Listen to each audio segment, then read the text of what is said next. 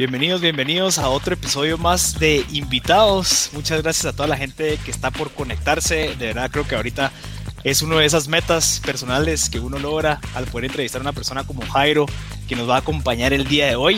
Va a estar buenísimo. La verdad es que creo que la conversación que hemos desarrollado, la estructura que estuvimos peloteando con él, creo que será de bastante interés para todas aquellas, personas que uno pues inspirarse de saber cómo guatemaltecos eh, como nosotros, ¿verdad? Que nacimos en el mismo contexto, que vivimos en el mismo contexto, pues han sobresalido, como es el caso de Jairo, y también para aquellas personas que quieren pues empezar o que les interesa el tema o la industria del cine o cualquier industria artística, creería yo, que se van a ver beneficiadas muchísimo hoy. ¿Por qué? Porque tenemos a uno de los referentes a nivel mundial, ya no solamente eh, pues nacional o regional, sino que a nivel mundial. Eh, les recuerdo que tenemos el espacio abierto de preguntas, por si en dado caso quieren hacer cualquier pregunta a Jairo, vamos a tener un espacio al final de la conversación. Yo calcularía que tendríamos unos 10 a 15 minutos en donde Jairo va a poder responder preguntas.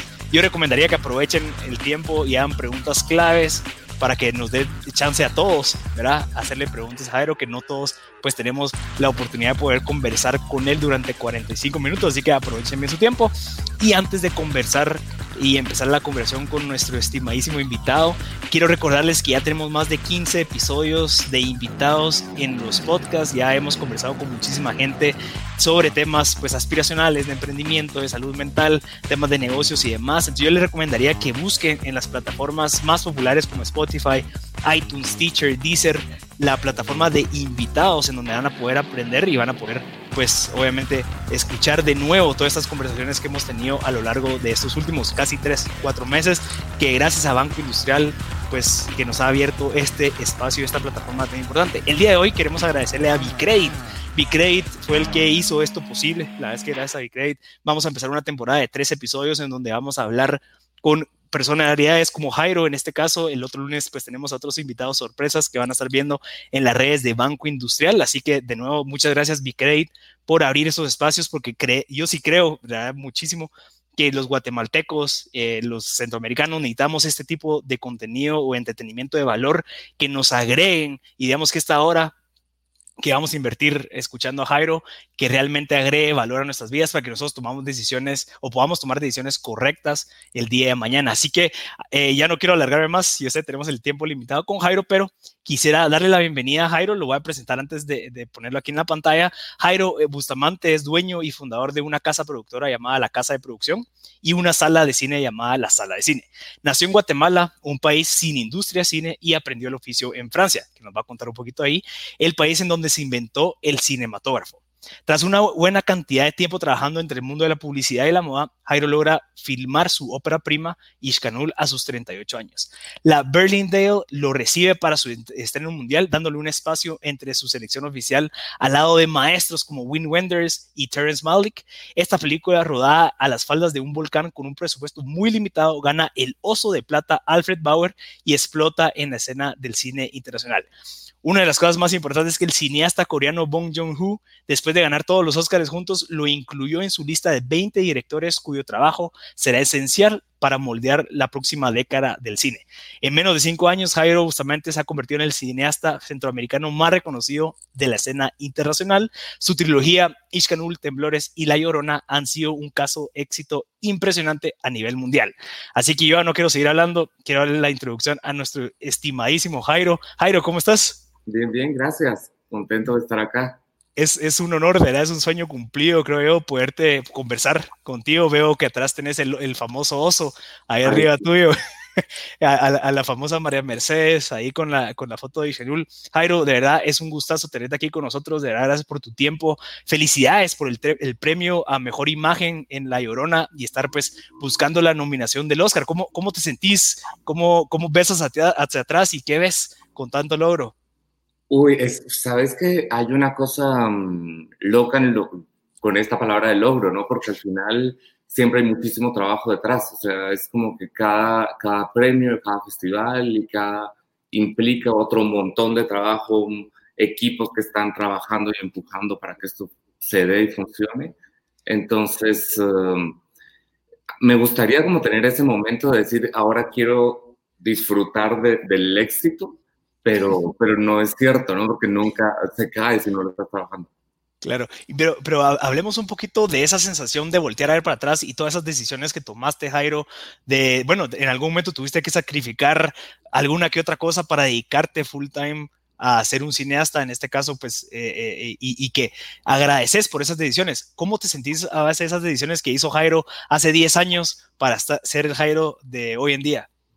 Fíjate que muchas de esas decisiones tampoco son totalmente mías. Yo agradezco mucho las decisiones de los adultos que en, mi infancia eh, por lo menos tuvieron la magnífica, hicieron la magnífica acción de no, de no decirme no de, no coartarme, de no darme miedo, de, empujarme. Yo, nadie sabía que era cine. Yo, yo quise hacer cine desde muy chiquito, como a los 10 años, y mi madre no tenía ni idea de lo que eso era. Pero cuando yo le dije que quería hacer cine, me dijo, pues, ¿y cómo se hace?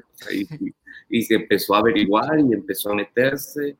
Y fue como, yo creo que ese empujón, ese empujón de, de la gente que también quería oír mis historias para que yo se las contara, todo esto empezó muy como un cuentacuentos y, luego el cine fue el lenguaje para contar esos cuentos.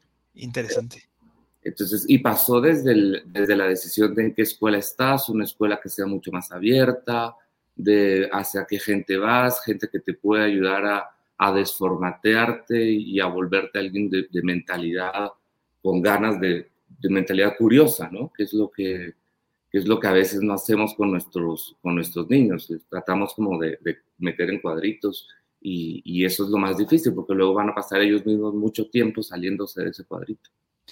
Claro, la, parte de la originalidad, ¿verdad? Creo que uno de los retos, tal vez como mencionaste, Jairo, y ahí me, me confirmas si estoy bien, es el hecho de que también lo comercial llama muchísimo más la atención que lo original. O sea, tú ya sabes de cierta manera las recetas que existen de algo comercial y que se vende y que la gente ya sabes que lo va a ver y se lo va a disfrutar, al ver la parte original en donde muy probablemente va a tocar educar al, a la audiencia sobre cómo poder percibir el valor de ese, de ese entretenimiento. ¿Cómo ves esa parte? Sí, eso es súper claro. Digamos que a nosotros también en el cine, a todos los que hacemos cine en Guate, nos toca un poco educar a, nuestro, a nuestra audiencia porque no estamos acostumbrados a vernos como guatemaltecos, no tenemos reflejo. Digamos que es, es muy triste pensar que ni siquiera televisión producimos. Entonces, cada vez que nosotros en audiovisual tenemos que entender nuestras problemáticas, las hacemos reflejándonos en otras culturas, en los mexicanos en los gringos, que son, que de ellos consumimos todo, ¿no? Entonces, eh, el primer paso es ese, el primer paso es empezar a, educar a nuestra audiencia y, creo que lo tenemos que hacer porque, porque también estamos construyendo esta industria que luego se va a volver fuerte, toca sus espera. Claro, y, mira, hablemos, creo que valdría la pena muchísimo tocar el tema de la economía naranja, o sea, incentivar a los demás artistas, Jairo, a, que vean la parte de generar este tipo de, entretenimiento, de contenido, de temas artísticos nacionales, porque de cierta manera eso incluso hasta ayuda a la economía de un país. ¿Cómo has visto y cómo has utilizado el enfoque de la economía naranja al momento que tomas las decisiones de tus películas? Pues mira, yo creo que es súper importante que nosotros pensemos mucho más en comunitario, ¿no? En esa idea de no solo la industria del cine, sino también son todas las industrias con las que el cine tiene aristas. Entonces, y todas las industrias con las que Guatemala tiene aristas, porque de alguna manera la, todo lo que es cultura al final es representación de país y es marca país la que estás manejando. Entonces yo sí creo que desde la gastronomía, desde el turismo, desde el diseño, desde la moda, desde, desde las artes, tenemos que como unificarnos para ir creando esa marca País Guate, que al final a todos nos conviene. A mí me, me, costó muchísimo al inicio que la gente creyera en mí para cuando dije que iba a hacer una película en Guatemala, se no se habían hecho prácticamente, muy pocas en todo caso, ¿no? Entonces ahora es mucho más fácil, ahora se están haciendo muchas más y se hacen producciones, ya no importa si son directores guatemaltecos o no, pero estamos trayendo presupuestos al país para, para que se ejecuten acá. Claro, y, ese presupuesto que se ejecuta acá se queda aquí, que, creo que es la parte bonita de la economía naranja, que, que pues de cierta manera fortalece y fomenta la economía local, o sea, toda la gente que se le paga, se le contrata, se ve beneficiada por esa, ese, ese capital invertido localmente. Claro, y aparte es un capital, en el fondo, realmente apoyar las industrias como el cine o las artes en este caso, eh, son pura ganancia. Imagínate una película de cine en la que durante seis semanas prácticamente te gastas en Guatemala pagando salarios y servicios casi un millón de dólares. Es muy poquito tiempo en el que te gastaste toda esa plata y le invertiste un montón. Entonces, de verdad que es como que es, es un camino que le tendremos que poner más atención. Interesante. Y de cierta manera, Jairo, eh, no, no se requiere tanta infraestructura. Digamos, eso creo que es lo bonito de la economía naranja, ¿verdad? En donde no requiere tanta inversión de infraestructura como carreteras, fábricas y demás, sino que es solo el ámbito creativo. está en tu mente cómo puede hacer, eh, usar ese millón de dólares lo mejor posible localmente. Claro, digamos que sí soñamos un poco en el cine con tener esa infraestructura, ¿no? Nos gustaría tener los foros para poder filmar, los estudios y poder hacer todo lo que ya hacen otros países. Pero sí es cierto que por ahora, aparte tenemos un país que, que tiene esa diversidad de multilocaciones en las que de verdad podemos mostrar mucho de Guatemala. Tenemos, somos, somos muchas Guatemalas acá, ¿no? Entonces, de verdad pues, tenemos como incluso en términos de talentos fenotípicamente tenemos mucho que mostrar de, de la variedad de guatemaltecos que existen. Claro. Mira, aprovechando que estamos hablando del tema de economía naranja, Jairo, eh, tu experiencia en Francia, creo que estoy seguro que influyó bastante en tu perspectiva cabal del tema de, bueno, ¿cómo puede hacer para que lo que hace Francia en todos los países en donde promueve la cultura, quiero yo dar a conocer Guatemala porque eso va a tener un beneficio a nosotros como guatemaltecos, a nuestros hijos, a nuestra cultura a largo plazo? ¿Cómo ves lo que está haciendo Francia y cómo crees que podríamos hacerlo localmente? Uy, es, es, complejo porque Francia es un país que tiene ya toda una estructura hacia la cultura que es súper poderosa. La otra vez estábamos, yo era festival de cine en uno en, en París y, y, estábamos en uno de los edificios más lindos de, de, de, París, en donde está la sede de la, de la cultura. Y solo con eso te puedes dar cuenta que todos los grandes monumentos sirven para la cultura. Todos los grandes monumentos son museos, todos los, o sea, están puestos a la cultura, ¿no? ¿no? No sirven para otra cosa, sirven para cultura, porque son la carta de presentación del país. Entonces Francia también tiene un fondo de ayuda al cine que es muy importante, tiene la conciencia de que el cine, si bien pareciera para nosotros asistido porque el gobierno pone dinero para él, saben que no solo están poniendo dinero para que se cree cultura y para que se cree cine, sino que están creando, poniendo dinero para que eso sea una ventana. Entonces Francia ha vendido muchísimo más champán y Peugeot gracias al cine que, que, gracias a las publicidades. O sea, es como, es eso lo que están mostrando y, y, la gente de alguna manera también tiene al cine como un referente de estilo de vida. Claro. Y eso, diga, pero, pero bueno, digamos que para llegar a donde ellos están es muy complejo. Lo que sí es cierto es que desde Guatemala también podemos generar un estilo de vida y, de alguna manera magnificarlo gracias al cine si empezamos a hacer películas nuestras, que eso es lo importante, ¿no? Nuestras con nuestro acento, con nuestros rostros, con nuestra cultura, eh, porque ahorita la verdad es que todos, todos los guatemaltecos estamos un poco, eh, tenemos ese, ese, problema social de nunca, nunca saber cómo somos de verdad, porque lo que vemos son neoyorquinos. Claro. Muy probablemente, gracias. Jairo, mira, para, para seguir avanzando con, con, la conversación, yo recomendaría que la gente investigue un poco de, de, la, de, la, economía naranja, creo que sería algo interesante que muchos aprendieran, pero para poder eh, darle un poquito a la gente de tu contexto, Jairo, ¿cuál fue el cineasta que te inspiró? Que dijo, ok, quiero empezar a cuestionar o quiero empezar a preguntarle a mis papás sobre el cine, ¿a quién viste? ¿Qué fue lo que te inspiró? ¿Qué fue lo que aprendiste de él o de ella? Mira, yo me acuerdo que yo, en, yo crecí en Pana y, y, en Pana había un barcito en el que los, uh, los turistas dejaban VHS con películas y los pasabas, era como un cine club, digamos, nadie pagaba derecho para ver estas películas, pero, pero ahí estaban y vos ponías tu VHS y podías ver las películas que fueran trayendo.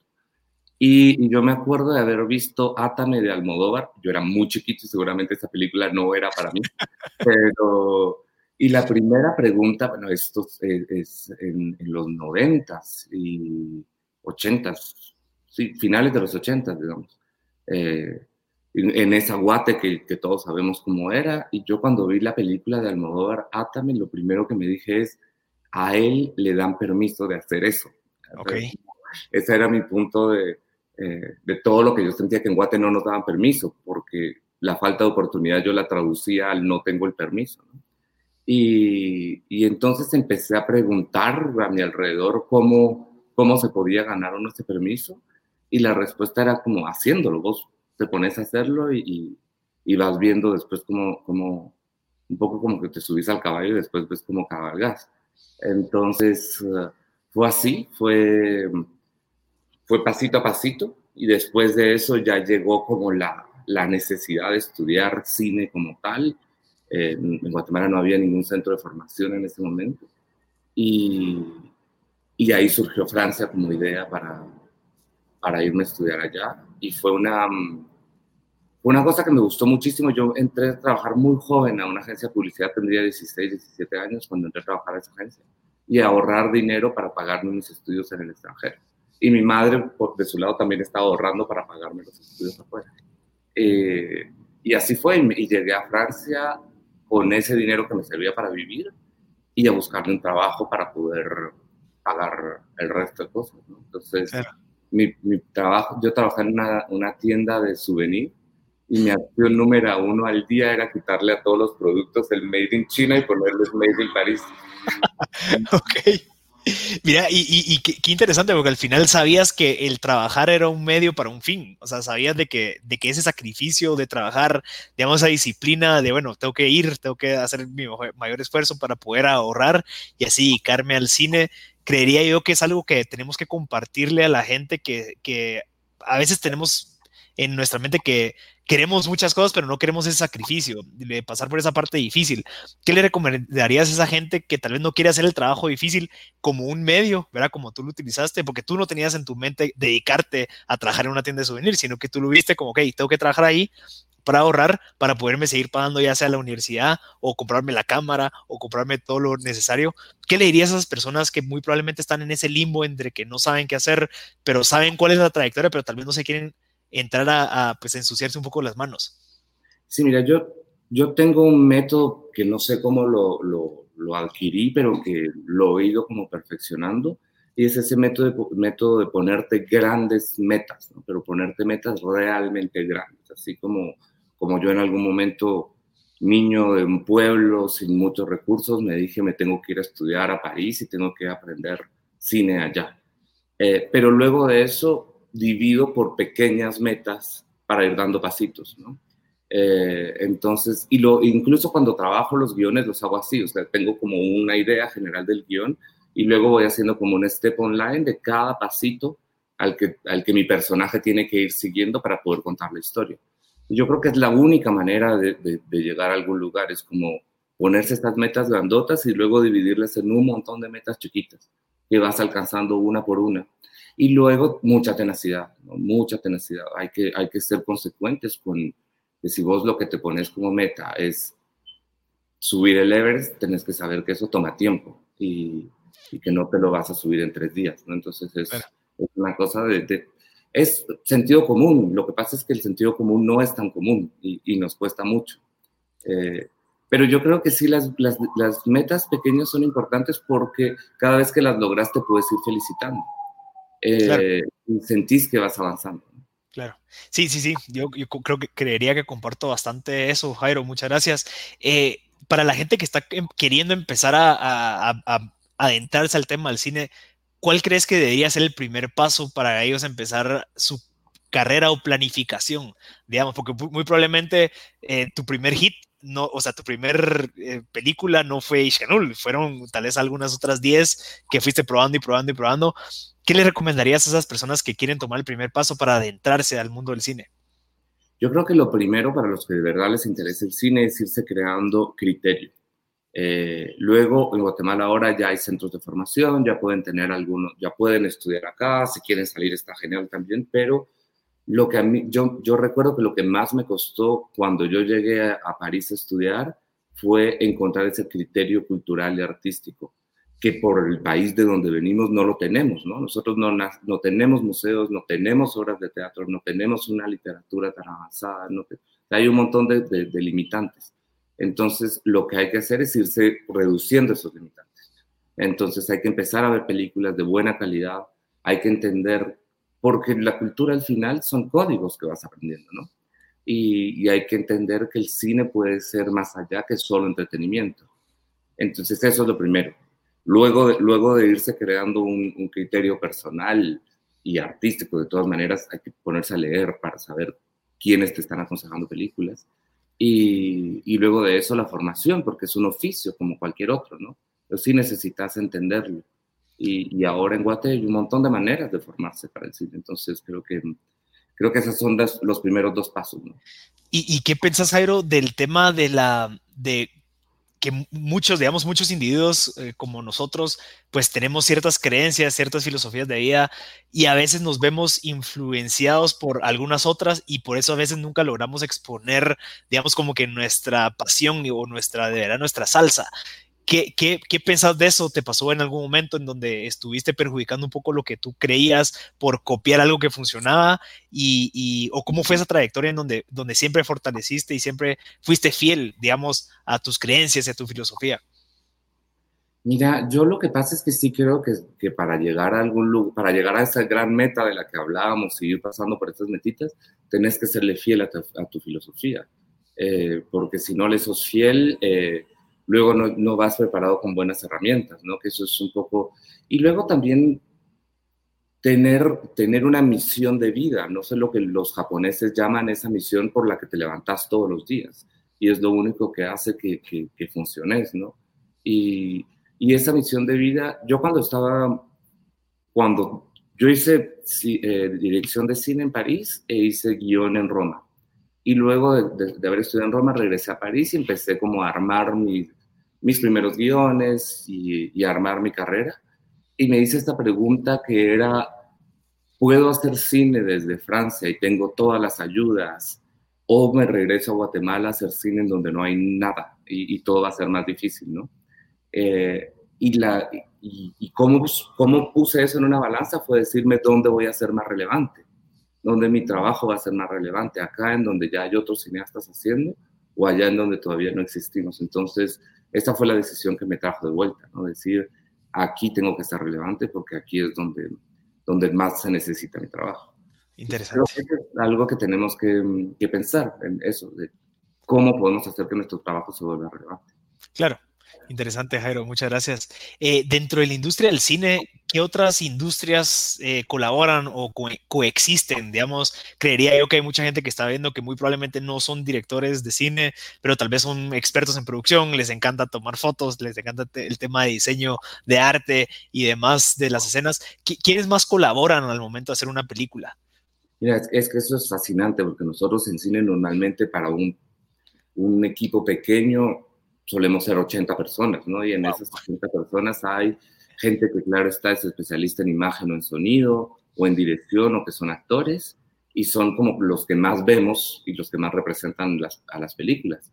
Pero en el fondo también tenés albañiles, también tenés costureras, tenés maquistas, tenés penadores, tenés cocineros, tenés uh, transportistas, tenés uh, todo tipo, o sea, de verdad, y, y, eso es como en lo general. Porque después si estás hablando de una película en donde hay caballos, entonces tenés amaestradores de caballos, profesionales veterinarios, entonces eso es como lo rico de esta, de esta profesión, que para trabajar en cine no forzosamente tenés que ser director de cine o actor. Podés entrar a la industria del cine con lo que sepas. Como necesitamos abogados, necesitamos periodistas, o sea, de verdad que es una cosa muy amplia.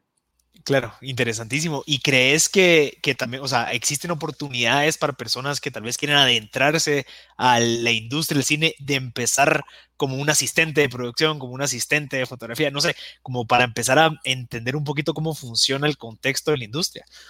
Sí, nosotros, por ejemplo, desde la casa de producción, cada vez que hacemos una, una película, abrimos como un llamado para voluntarios, gente que venga a participar en la película con responsabilidades precisas. Interesante. Y, ha sido muy grato porque muchos de los voluntarios ya están trabajando. Entonces, ah, ok. Empezás a, los empezás a conocer como voluntarios en los rodajes y después ya te los vas topando y ya tienen sus puestos y ya se, se convirtieron en, en, productores, se convirtieron en técnicos. Entonces, es algo que es muy, que es muy bonito porque aparte es una, es una carrera en la que como es un oficio muy rápido, tenés que meter las manos al fuego, ¿no? Entonces, muy rápido te empezás a dar cuenta de la realidad. y muy rápido ves tu nombre después en los genéricos. Claro. como la gran satisfacción. Excelente, Jairo, gracias. Eh, antes de, avanzar a las siguientes preguntas, Jairo, quisiera agradecer a Bicrate por haber abierto este espacio. La verdad es que el, poder brindar este tipo de contenido es muy valioso para todos los guatemaltecos que están conectados. Hay muchísimas preguntas, Jairo, para que sepas, así que vamos a estar ahí respondiendo en algún momento. Pero avanzando, Jairo, el proceso creativo de crear una película y de crearla, de producirla, de dirigirla es, pues, es bien complejo ¿Cómo funciona ese proceso creativo en ti? Eh, ¿cómo, ¿En dónde buscas la inspiración? ¿Cómo funciona cuando te topas con algún obstáculo de falta de creatividad? ¿Qué nos recomendas a todas aquellas personas que nos pasa similar en diferentes industrias, pero cómo lo abordas tú? Mira, yo, yo creé este sistema que es muy, muy parecido al de las, al de las metas, ¿no? Eh, yo siempre empiezo trabajando por un concepto, un concepto general eh, ese concepto, de ese concepto general saco un logline que será mi guía para siempre y, que, de la que no me tengo que alejar y cada vez que empiezo a trabajar creativamente estoy siempre pendiente de saber si me alejé de, de, de, mi, de mi, guía, de ese logline que, que, creé al inicio. ¿no? Lo puedes cambiar después, si, si Alejandro te vas a un mejor lugar, pero, pero trato como de no perder eso. Y, y después lo que hago es que del concepto vendrá la historia y de la historia vendrán los personajes. Em, luego, no lo, yo sé que muchos escritores lo hacen al revés, o sea, nacen del personaje y, se van con el personaje a su viaje. A mí lo que me pasa con eso es que me pierdo en el viaje con el personaje, me, me, dejo que me lleve a todos lados y luego no le encuentro pies ni cabeza. Entonces, eh, una vez que tengo eso armado, eh, empiezo a trabajar con un step online en el que voy poniendo en cada línea los pasos que van a hacer que mi personaje llegue al final de su viaje. Entonces, eh, paso número uno, María, ta, ta, ta, paso número dos, ta, ta, ta, ta, paso número tres, ta, ta, ta, ta, y, y voy como con esos. Y esos mismos pasitos después les voy poniendo más carnita y se van convirtiendo en escenas. Y a esos mismos, esas mismas escenas después les voy poniendo los diálogos y se van convirtiendo en guion pero trabajo mucho sobre la misma base. Eh, también eso es otra cosa que en, los cursos que he dado me doy cuenta que los nuevos guionistas, cuando hacen una nueva versión de guion, reescriben todo de vuelta, ¿no? O sea, es como que fueran películas diferentes cada vez que hacen una versión. Yo aconsejo más trabajar sobre lo que ya se tiene, porque, porque así vas, vas como afinando y vas puliendo y la historia va teniendo como más, más sentido me parece que, escribir una nueva historia cada vez que tenés que hacer una nueva versión te diluye mucho y, es muy cansado. Entonces, también hay que saber que si una historia te está tomando ya mucho tiempo escribirla, quizás tendrías que escribir otra. Quizás esa historia no, no quiere venir, ¿no? Es una cosa que, también uno tiene que, dejar. Y otra cosa para terminar importante, que, que es un consejo que yo le doy a todos los cineastas, es hagan sus primeras cosas con lo que tengan, con lo que puedan, pero sean conscientes al final que si no les quedó tan bien, es mejor no mostrarla. Es mejor guardársela como una experiencia, porque todos aprendemos mucho de eso, pero no mostrarla, no exponerla, porque el gran problema es que tu primera película o tu primer corto va a definir quién sos vos. Mm. Y, cuando la, y cuando querrás hacer otro, la gente va a tener esa idea de lo que vos ya hiciste y si no te quedó muy bien va a tener una idea errónea tuya porque vos sí fuiste creciendo y aprendiendo más. Claro. Me parece que eso es que tener esa capacidad de poderse decir a uno mismo, bueno, no me quedó muy bien, vamos a hacer otra, es algo, es algo mm, de mucho, de mucho, o sea, se requiere mucho valor para hacerlo, pero creo que lo deberíamos hacer todos. Interesante. Jairo, yo creo que algo que logro concluir con, con, el tiempo que venimos hablando es que tú tienes una capacidad de planear y creo que esa, planeación puede ser algo genérico, ¿verdad? O sea, que se puede utilizar ya sea para un emprendimiento, para una carrera profesional, para meterse al tema de la industria del cine. Entonces creo, creería yo que como tú planeas eh, hacia futuro, creo que ha sido parte de, tu éxito, ¿verdad? Esa habilidad de poder planear y, y delinear el camino, creo que pues creería yo que te ha ayudado bastante. Sí, creo que, creo que también es una de las disciplinas que nos enseña el cine, ¿no? El cine, en Francia la escuela de cine es una de las escuelas en donde más disciplinas te enseñan, o sea, más o menos están los aviadores, los, balletistas y los cineastas, porque necesitas esa, necesitas esa respiración de, para largo rato, porque son proyectos de, mucho tiempo, ¿no? Entonces, y una película puede ser que en su producción como tal solo te haya llevado un año y medio hacerla, pero la vida promedio de una película puede ser de 10 años y vos seguís acompañando. Entonces, eh, sí necesitas como esa planificación y es una cosa que, que, a mí me sirve mucho porque si no, lo que te decía, ¿no? Si agarro como el viaje con el personaje, me pierdo muy fácilmente. Entonces necesito como esa guía para, para poder ir siguiendo pasito por pasito. Interesante. Jairo, a, las personas que, que, a veces, y creería que eso es muy común, yo nunca he tenido experiencia en la industria del cine, pero creería que el recurso financiero es uno de los limitantes, ¿verdad? Que no logro conseguir plata, entonces no puedo contratar a este, este equipo de 80 personas. ¿Qué, qué le recomendás a esa gente que, que, tal vez se ve limitada por eso? Incluso puede ser una narrativa que ellos se ponen porque eso se lo dijo a sus papás o lo que sea.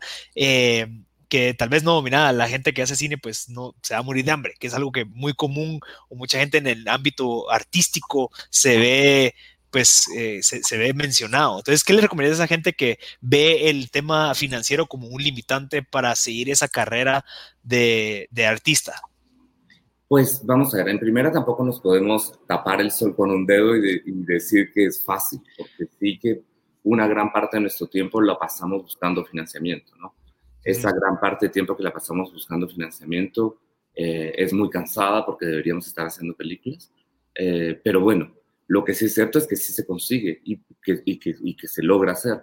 Otra cosa que es muy cierta es que no hay que olvidar que el cine es, es un trabajo de conjunto, somos una comunidad haciendo cine. Entonces, eh, si no tienen dinero, hay como tres cosas que, que podés como jugar con ellas, ¿no? Es el dinero, el tiempo y, la idea. Entonces, si, no tienen el dinero, pero tienen tiempo e idea, pueden, pueden terminar haciéndolo porque todos de alguna manera hemos trabajado en una película sin que nos paguen, todos de alguna manera hemos aceptado un, un contrato más chiquito, todos de alguna manera hemos hecho esfuerzos porque entendemos lo grande que puede ser al final. Y, luego también existe este, esta otra cosa que es muy loca porque si bien es cierto es difícil que te vaya muy bien en el cine, cuando te va muy bien con una ya la hiciste, Entonces, por ahí para los que tienen miedo, piénsense que esa una puede llegar.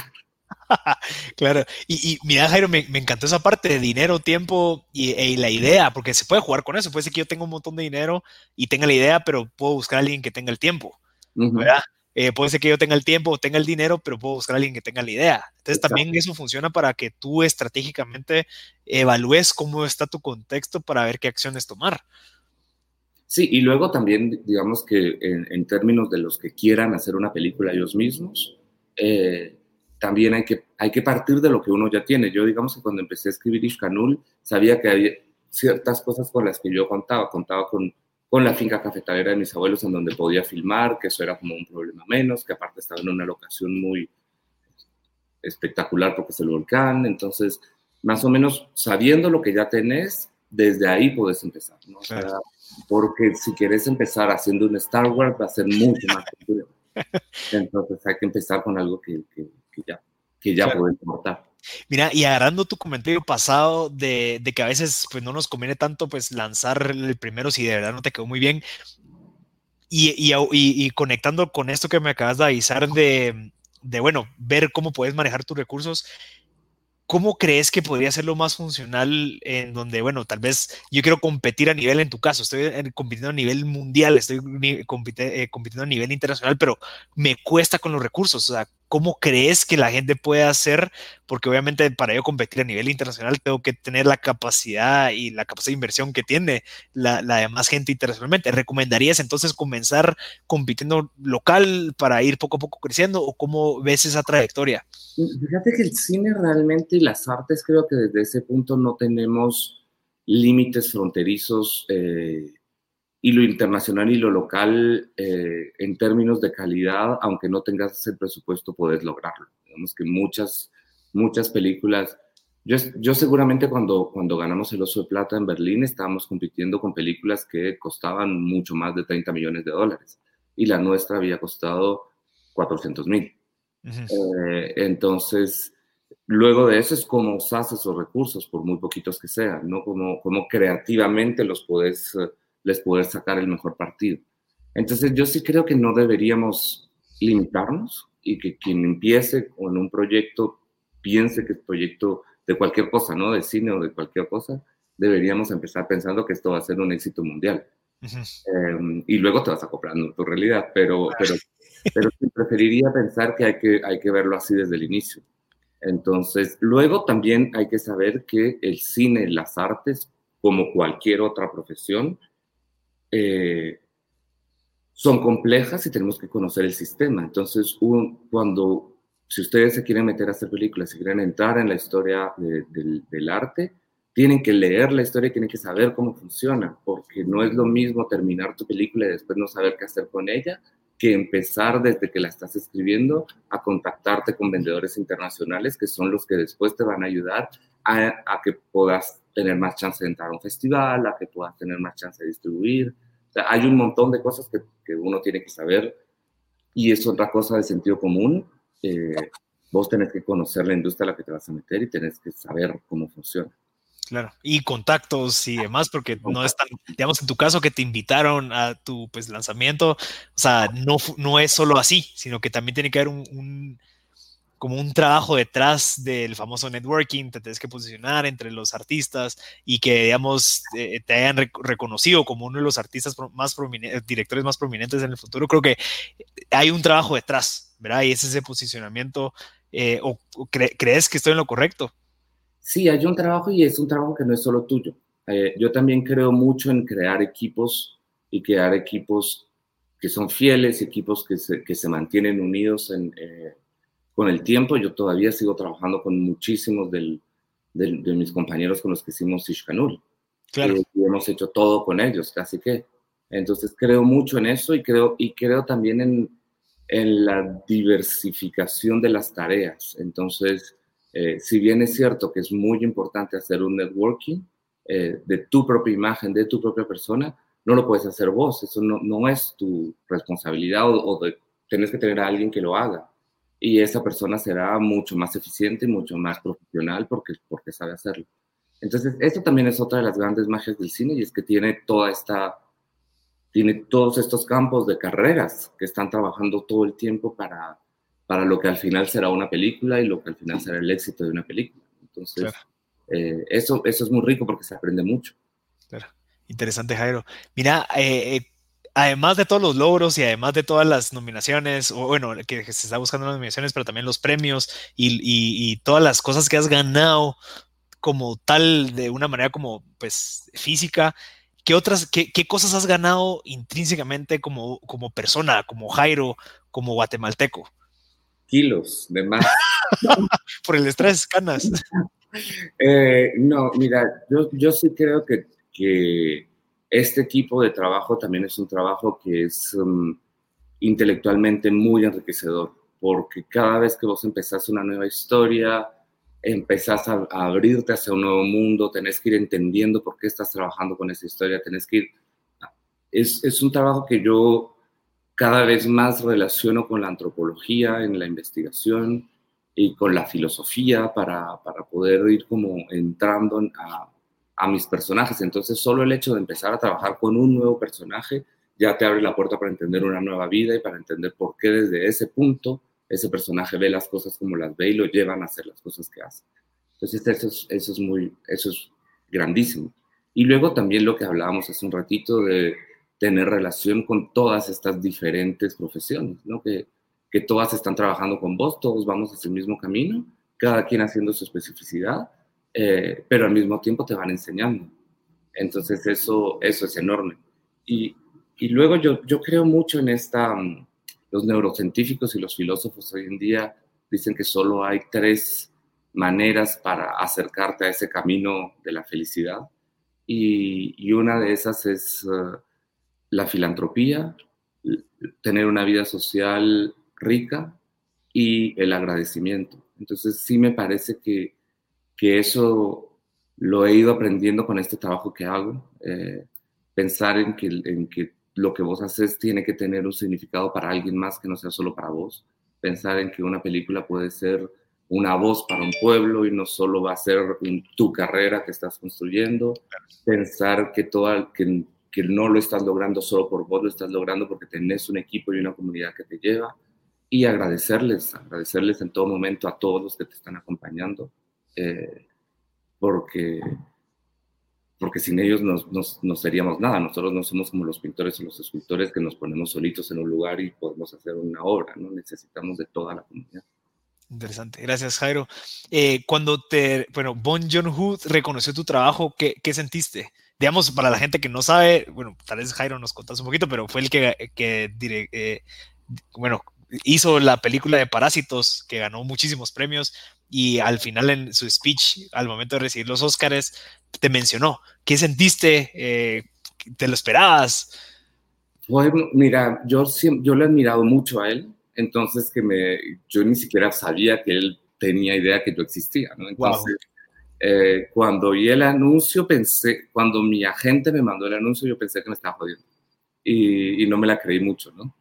Y después de eso, luego fue, fue mucho placer y, se lo agradezco mucho, pero lo, lo importante es que después de esa mención, todas esas reuniones con esas personas con las que yo quería tener reuniones y quería hablar de algunos proyectos y que me estaba costando tiempo conseguirlas, fue, empezaron a pasar así, ¿no? O sea, como que todo el mundo empezó a llamarme a mí, eh, que eso, eso, es, eso es muy importante porque también te dice que hay una industria en sí mismo que se tiene confianza a ella misma.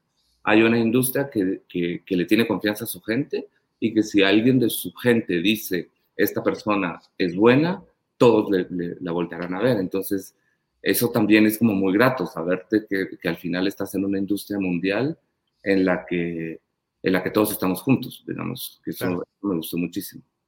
Interesantísimo. ¿Y qué crees que, o sea, ¿qué hiciste además de hacer buenas películas? También, o sea, pues el posicionarte, pero que, que una persona que haya ganado e, X cantidad de Oscars, que creo que eran todos los Oscars, si no estoy mal, cuando, cuando ganó, creo que ganó todos los Oscars, pues, ¿cómo, cuál fue creer, o cuáles fueron las decisiones que tomaste, o cuáles acciones hiciste para llamar la atención de esa persona que supo quién eras vos? Eh, ¿Crees que fue la calidad de tus películas, el mensaje, la filosofía detrás de todo esto? ¿Qué crees que fue? Pues yo quiero, que, yo quiero pensar que fue eso, la verdad no, no, no lo tengo muy claro, pero sí hay una cosa cierta y es que nosotros, eh, fuera del trabajo de, de, cine puramente que hacemos, lo que tratamos de hacer es que tratamos de acercarnos a la gente que está moviéndose por ciertas causas, ¿no? Entonces, vemos que en mi carrera yo siempre he tratado como de luchar en contra de la discriminación, cualquiera que ella fuese y, siempre he tratado de llevar como mis mensajes hacia ahí y él también lo hace. Entonces, eh, por ahí, cuando mi película salió, entre agentes empezamos, empezaron a compartir los trabajos para que, para que los otros cineastas supieran que estábamos haciendo fuera del cine, sino que estamos haciendo también socialmente, ¿no? Entonces, creo que por ahí ha de haber sido el, el, el enlace con él. Que que pudimos como tener esa, ese punto en común. Y, su película habla exactamente de, esos, de los mismos temas, ¿no? De claro. discriminación, de la diferencia de clases, de, lo duro que es eh, esa separación. Mira, y cuando hiciste Ishkanul, el, el, reto, porque creería yo que es un reto que fuera en un idioma maya, ¿cómo lo viste comercialmente? ¿Cómo lo viste? Y, y, crees que eso tuvo un impacto al volverlo tan original y tan, tan especial, tan, tan guatemalteco? De hacerlo de esa manera, porque pudiste haberlo hecho en español, pudiste haberlo hecho incluso en inglés, pues, pero lo hiciste en un idioma maya con subtítulos y al final esa narrativa, esa historia es tan entretenida al igual que fuese una película de otro país. ¿Cómo fue que tomaste esa decisión y crees que te arriesgaste o, cómo, lo, cómo lo ves? todas esas reflexiones me las hice después, porque cuando, yo empecé a hacer Ishkanul, la yo, yo crecí en un, rodeado de, una, de la comunidad cachiquel. Mi padrastro es de una familia cachiquel, entonces de verdad que para mí no era una cosa del otro mundo, ¿no? Yo solo estaba contando un universo que, que, conocía bastante bien. Entonces, eh, pero después cuando yo traté de conseguir el dinero para hacerla, sí me di cuenta que la gente me decía, pero va a ser muy difícil porque va a estar en, un idioma maya que nadie conoce, que nadie habla. Eh, yo no era conocido, los actores y las actrices tampoco, entonces todo era como más complejo, pero creo que en el fondo, eh, en el fondo fue lo que le dio el charme a la película, fue lo que la hizo única.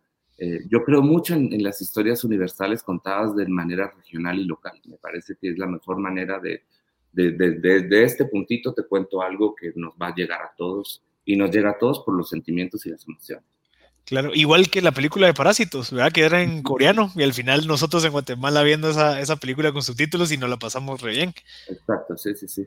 Interesantísimo, Jairo. Mira, para ir avanzando, que nos queda poquísimo tiempo, ¿cómo crees, y si quieres para ir concluyendo, cómo crees, y antes de entrar las preguntas, no se preocupen, porque hay varias, y creo que vamos a tener espacio como para tres, ¿cómo crees que podemos mejorar la industria del cine en, Guate, localmente, según tu experiencia? Eh, ¿Qué crees que hace falta? ¿Qué crees que podemos mejorar? Eh, ¿Quiénes o qué otros actores deberían de apoyar al artista local? Yo creo mucho en la, en la, en la visión, en la unión del, de lo estatal con lo privado. Creo muchísimo en eso. Creo muchísimo en, en tenernos confianza a, nos, confianza a nosotros mismos, en pensar que nuestras inversión, que invertir en nosotros es algo bueno. Eh, también le tengo mucha confianza a nuestras historias. Creo que no deberíamos de tener miedo a nuestras historias. Creo que podemos contar nuestras historias. Yo sé que hay una ley de cine eh, que tiene muchos problemas para pasar esa ley de cine se espera que cuando pase pueda estar acompañada de un fondo de cine que ayude por lo menos al estartazo, ¿no? Que ayude al estartazo para que, para que la gente pueda hacer sus películas desde acá. Eh, luego, digamos que el problema de... yo siempre he coproducido con Francia y eso ha tenido muchísimas ventajas porque he podido hacer mis películas, pero siendo honestos, como en cualquier otro negocio, cuando vos tenés un socio que pone el capital y hay ganancias, se va para ese socio. Entonces, de alguna manera, lo, lo, que es un poco triste en mi caso es que mis películas han generado capital que se ha regresado a Francia. Entonces, eso es algo que tendríamos que cambiar, ¿no? Y tenemos que como apoyar lo nuestro y apoyarnos entre nosotros. Luego también, digamos que hay otros grandes cambios, es que el cine no solo es cine, o sea, tenemos, nosotros los cineastas también somos comunicadores. Entonces, yo sí lo he sentido mucho con, con, con marcas, amigas, que, que saben que vos estás en esa lucha para hacer películas, entonces te contratan de, de, asesor, te contratan para hacer una producción, te van como contratando para que puedas tener eh, un poco de ayuda económica, que es lo que nos pasa a nosotros, es esta lucha constante de tener un trabajo en el que sos eh, tu propio jefe. ¿no? Claro. Claro, excelente. Jairo. gran suerte. excelente. Jairo, mira, me, encantaría seguir conversando contigo. Tenemos varias preguntas. Eh, de verdad, y, mira, perdón, perdón a la gente que quiere que lea sus preguntas, pero de verdad, ¿cómo encontrás a los actores y a las actrices? O sea, es, impresionante, yo no lo podía creer, la calidad de actores y actrices que tenés en la película de Escanul, en la, en la película Temblores y en la película de La Llorona. ¿Cómo, ¿Cómo funciona? ¿Cómo puedes identificar o existe algún proceso así súper exhaustivo como para que de verdad eh, obtengas esa calidad de, actores? Sí, yo, yo tengo un, método que funciona muy bien y ese método también lo utilizo para producciones en otros países y, funciona muy bien. Y el, yo partía de la base que no tenemos, lastimosamente no hay muchos actores de cine en Guatemala porque, porque la industria es pequeña. Entonces, eh, el casting se, hace realmente en búsqueda de un talento y, la idea es identificar quién tiene ese, ese talento nato, quién tiene esa, esa madera que no tienen los demás. Y una vez que, que tenés identificada a la persona, luego no hay de otra más que formarlos. Mm. Y la formación de actores, nosotros con Ishkanul hicimos una formación actoral de seis meses, luego con Temblores hicimos una de un año y medio, y, y, con La Llorona hicimos una formación de tres meses. Entonces, y es otra cosa que queremos hacer desde, desde mi fundación, que es la Fundación Ishkanul. Queremos empezar a hacer formaciones actorales para, para que en Guatemala, porque luego no es que toda la gente que se forme eh, como actor se va a volver un actor o va a hacer películas, pero, pero también te ayuda para muchas otras cosas. Es una gran manera de psicoanalizarte, es una gran manera de, de adentrarte, es una gran manera de perderle miedo de perder ese miedo escénico, eh, de poder ordenar tus pensamientos, de poder tener una disciplina. Y, me parece que si puedes aprender todo esto por medio del arte, ganaste doble. Claro, claro, buenísimo. Jairo, buenísimo, muchísimas gracias. Eh, aquí hay varias preguntas. Una de las preguntas que me están haciendo es que si tus películas están con subtítulos, sé que fomenta las lenguas, los idiomas mayas y eso es muy único. Eh, sí, pues claro, si, si lo puedes responder. Sí, sí, sí, están todas con subtítulos. Eh, hay una plataforma que iba pasando, movies.com. Ahí pueden verlas, están con subtítulos. Eh, y, y, sí, yo, yo realmente, a mí me interesa contar películas en donde la realidad sea importante y la realidad la quiero, la quiero retratar lo más parecida a lo que es. Entonces, eh, trataré de no hacer una película maya hablada en inglés, pero luego, luego, puede ser que por ahí me la piden, pero no. Ahora no lo tengo pensado. Nos están preguntando cuál es tu siguiente proyecto. ¿Tenés algo, ¿Nos puedes contar un poquito de lo, lo, que se viene después de esta trilogía tan increíble? Estoy trabajando en varias cosas. Eh, hay, hay algo que a mí me interesa mucho y es, um, digamos que cuando uno analiza un poco lo que nos pasa en sociedades como la nuestra, es que para protegernos nos tenemos que volver insensibles a muchas cosas. ¿no? Entonces, una de mis grandes preocupaciones es que nos volvamos insensibles a la belleza. Y creo que si nos volvemos insensibles a la belleza, perdemos una gran parte de nuestra humanidad. Entonces, estoy trabajando en un proyecto en el que quiero resaltar eso, ¿no? Quiero como resaltar esa belleza guatemalteca, quiero quiero darnos ese orgullo que tanto nos hace falta, porque no, no, nos queremos mucho nosotros mismos, entonces, como guatemaltecos, entonces quiero darnos pretexto para que nos querramos y que nos sintamos orgullosos. No les puedo contar mucho, pero solo les cuento así como cuál es la intención. Y, también contanos un poquito de esa búsqueda de la nominación del Oscar, cómo los guatemaltecos podemos apoyarte, ¿hay algo que podamos hacer para que se logre esa nominación? Sí, pueden hacer mucho ruido, por favor, hagan mucho es lo que se necesita. Digamos que eh, hay un grupo de académicos en Estados Unidos que son los que votan por las películas. Okay. Eh, el problema es que no sabemos cuál, cuáles específicamente de esos académicos votan. Entonces, lo que hay que hacer es hacer que todos los académicos que se pueda vean la película y luego esperar que les guste que voten positivo por ahí. Y, la única manera de hacer que la vean es digamos que normalmente nosotros estamos desarrollando una campaña, es una campaña que, que, tiene una agencia de publicidad, que tiene una agencia de, de, relaciones públicas, estamos tratando de mandar la película a todos lados, de posicionarla, pero tenemos un presupuesto completamente reducido, ¿no? Las, normalmente las grandes películas tienen presupuestos para eso enormes. Claro. Entonces no vamos a poder llenar Nueva York ni Los Ángeles con afiches de La Llorona, pero vamos a... Pero estamos planificando eso. Entonces, eh, y del lado de la audiencia que nos quiere, eh, háganle ruido, porque el ruido siempre llega y en redes sociales uno puede repostear y uno puede, y, y, por ahí y algún académico eh, mira alguna de, de, los posts y uno nunca sabe, siempre, siempre funciona el ruido. Interesante, buenísimo. Pues ojalá que, que podamos aportar algo. Mucha gente me está preguntando cómo pueden eh, saber esas, o sea, esas ¿Cómo, cómo pueden eh, saber de las convocatorias de voluntariado para tus películas? ¿Hay algún lugar?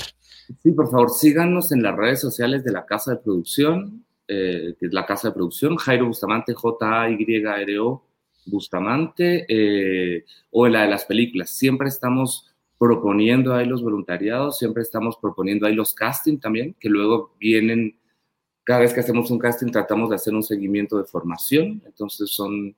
Eh, son experiencias muy gratas. La verdad es que todos los que tengan curiosidad a eso, traten de seguirnos para, para que les vayamos informando. Buenísimo, Jairo. Jairo, mira, de verdad, muchísimas gracias por tu tiempo. Nos pasamos unos, fue un par de, minutillos, pero creo que estuvo súper valioso lo que nos acabas de compartir.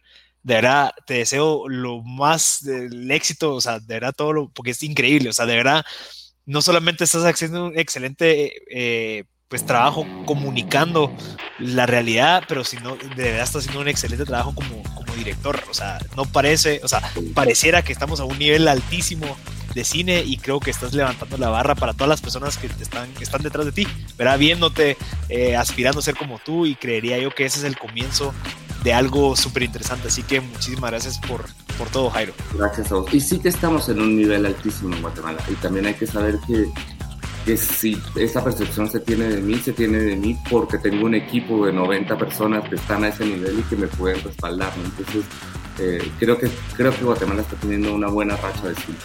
Excelente. Buenísimo. Pues Jairo, gracias por tu tiempo, de verdad. Eh, súper agradecido y, esperaría yo pues verte cada vez más reconocido y en, los Oscars en el 2021. Dejemos los dedos y hagan ruido, por favor. Buenísimo, Jairo. Muchas gracias. Nos vemos muchísimas gracias a todos los que se conectaron. Creo que estuvo súper importantísima y súper valiosa la conversación que tuve ahorita con Jairo.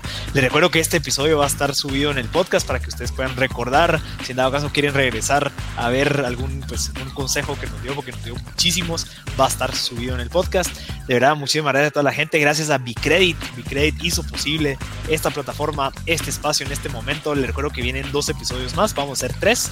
Ahí van a estar viendo en las redes quién es la siguiente persona, pero es el lunes a esta misma hora. Pero de verdad, muchísimas gracias y gracias a todos los que hicieron sus preguntas y estuvieron pendientes. Podemos aprovechar y, les, bueno, les quiero recomendar que visiten la, página de Jairo Bustamante porque hay una oportunidad el 2 de diciembre para que cenen con él y con los actores de las películas de la trilogía. Eh, vean en sus redes porque hay una oportunidad de poderte sentar a platicar, a tomar un traguito o comer algo rico para platicar con ellos y aprender de ellos. Así que soy Marcel Barascut, de verdad, muchísimas gracias a todos los que se conectaron, muchas gracias a Banco Industrial y a Bicredit por apoyarnos a brindar este espacio. Esto fue otro episódio. Nossa, David Dice.